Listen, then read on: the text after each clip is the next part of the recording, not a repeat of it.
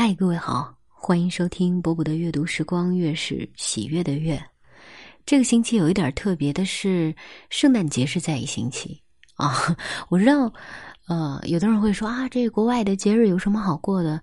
但我想跟大家说的是，啊，先听完故事吧，先听完故事。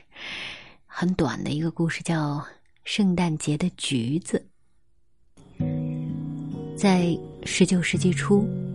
一个叫约翰的十四岁男孩住进了英格兰的一家孤儿院。那时的孤儿院生活是很可怕的，孤儿就意味着没人喜欢，没人疼爱。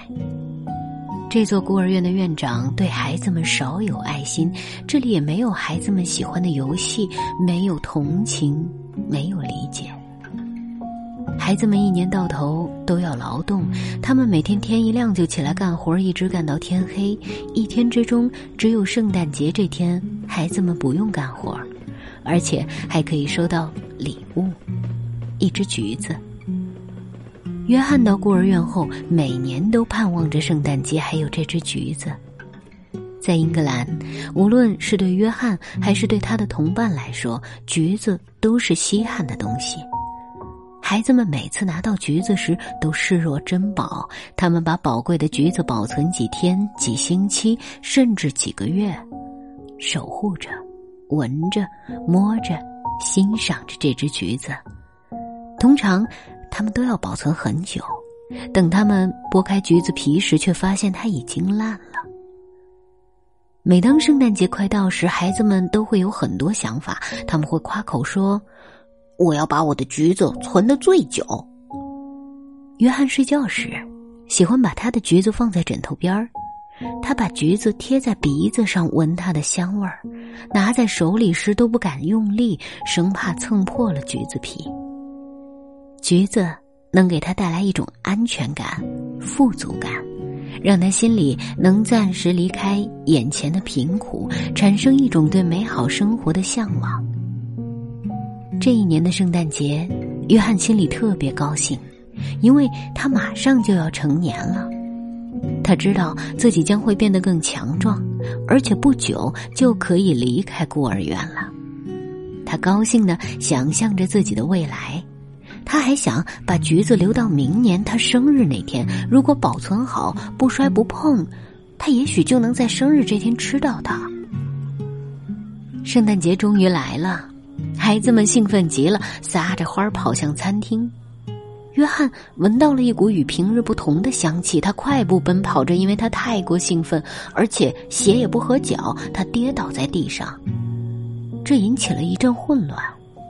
约翰刚从地上爬起来，就听到院长严厉的吼道：“约翰，出去！今年没有你的橘子了。”约翰大哭起来，他飞快的跑回到寒冷的宿舍里。躲在床角，以免别的孩子看到他的痛苦。过了一会儿，房门打开了，他的伙伴们回来了。伊丽莎白走到他的眼前，眼里含着眼泪，把一个布包递给约翰。拿着，约翰，他说：“这是给你的。”约翰伸手掀开布包的一角，看到里面是一只大大的橘子，只是橘皮上有好几条切痕。他明白了，是伙伴们每人从他们的橘子上切下一半儿，拼成了这只又大又漂亮的橘子。约翰感动极了。约翰永远也不会忘记那年的圣诞节，他的朋友们。给予他的关爱。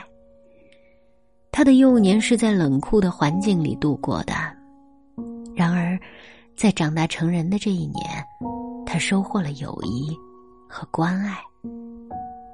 后来，约翰有了自己的事业，但他从没有忘记这只橘子。每到圣诞节来临时，他都会买很多橘子送给孤儿院的孩子，因为他从没忘记自己的梦想，要让所有的孩子都能在圣诞节享受橘子的香味。好了，故事读完了。我在开始读的一开始就说，对圣诞节的意义，有的时候在于分享，在于团聚，在于给自己在意的人送上小小的心意。嗯，不要管它是啊哪个国家的节日，不要用狭隘的一种观点去想象任何一个节日。对，今晚就是这样啦。祝愿各位可以过一个阖家团圆的、幸福的、充满惊喜的圣诞。我是波波，在厦门跟各位说晚安喽。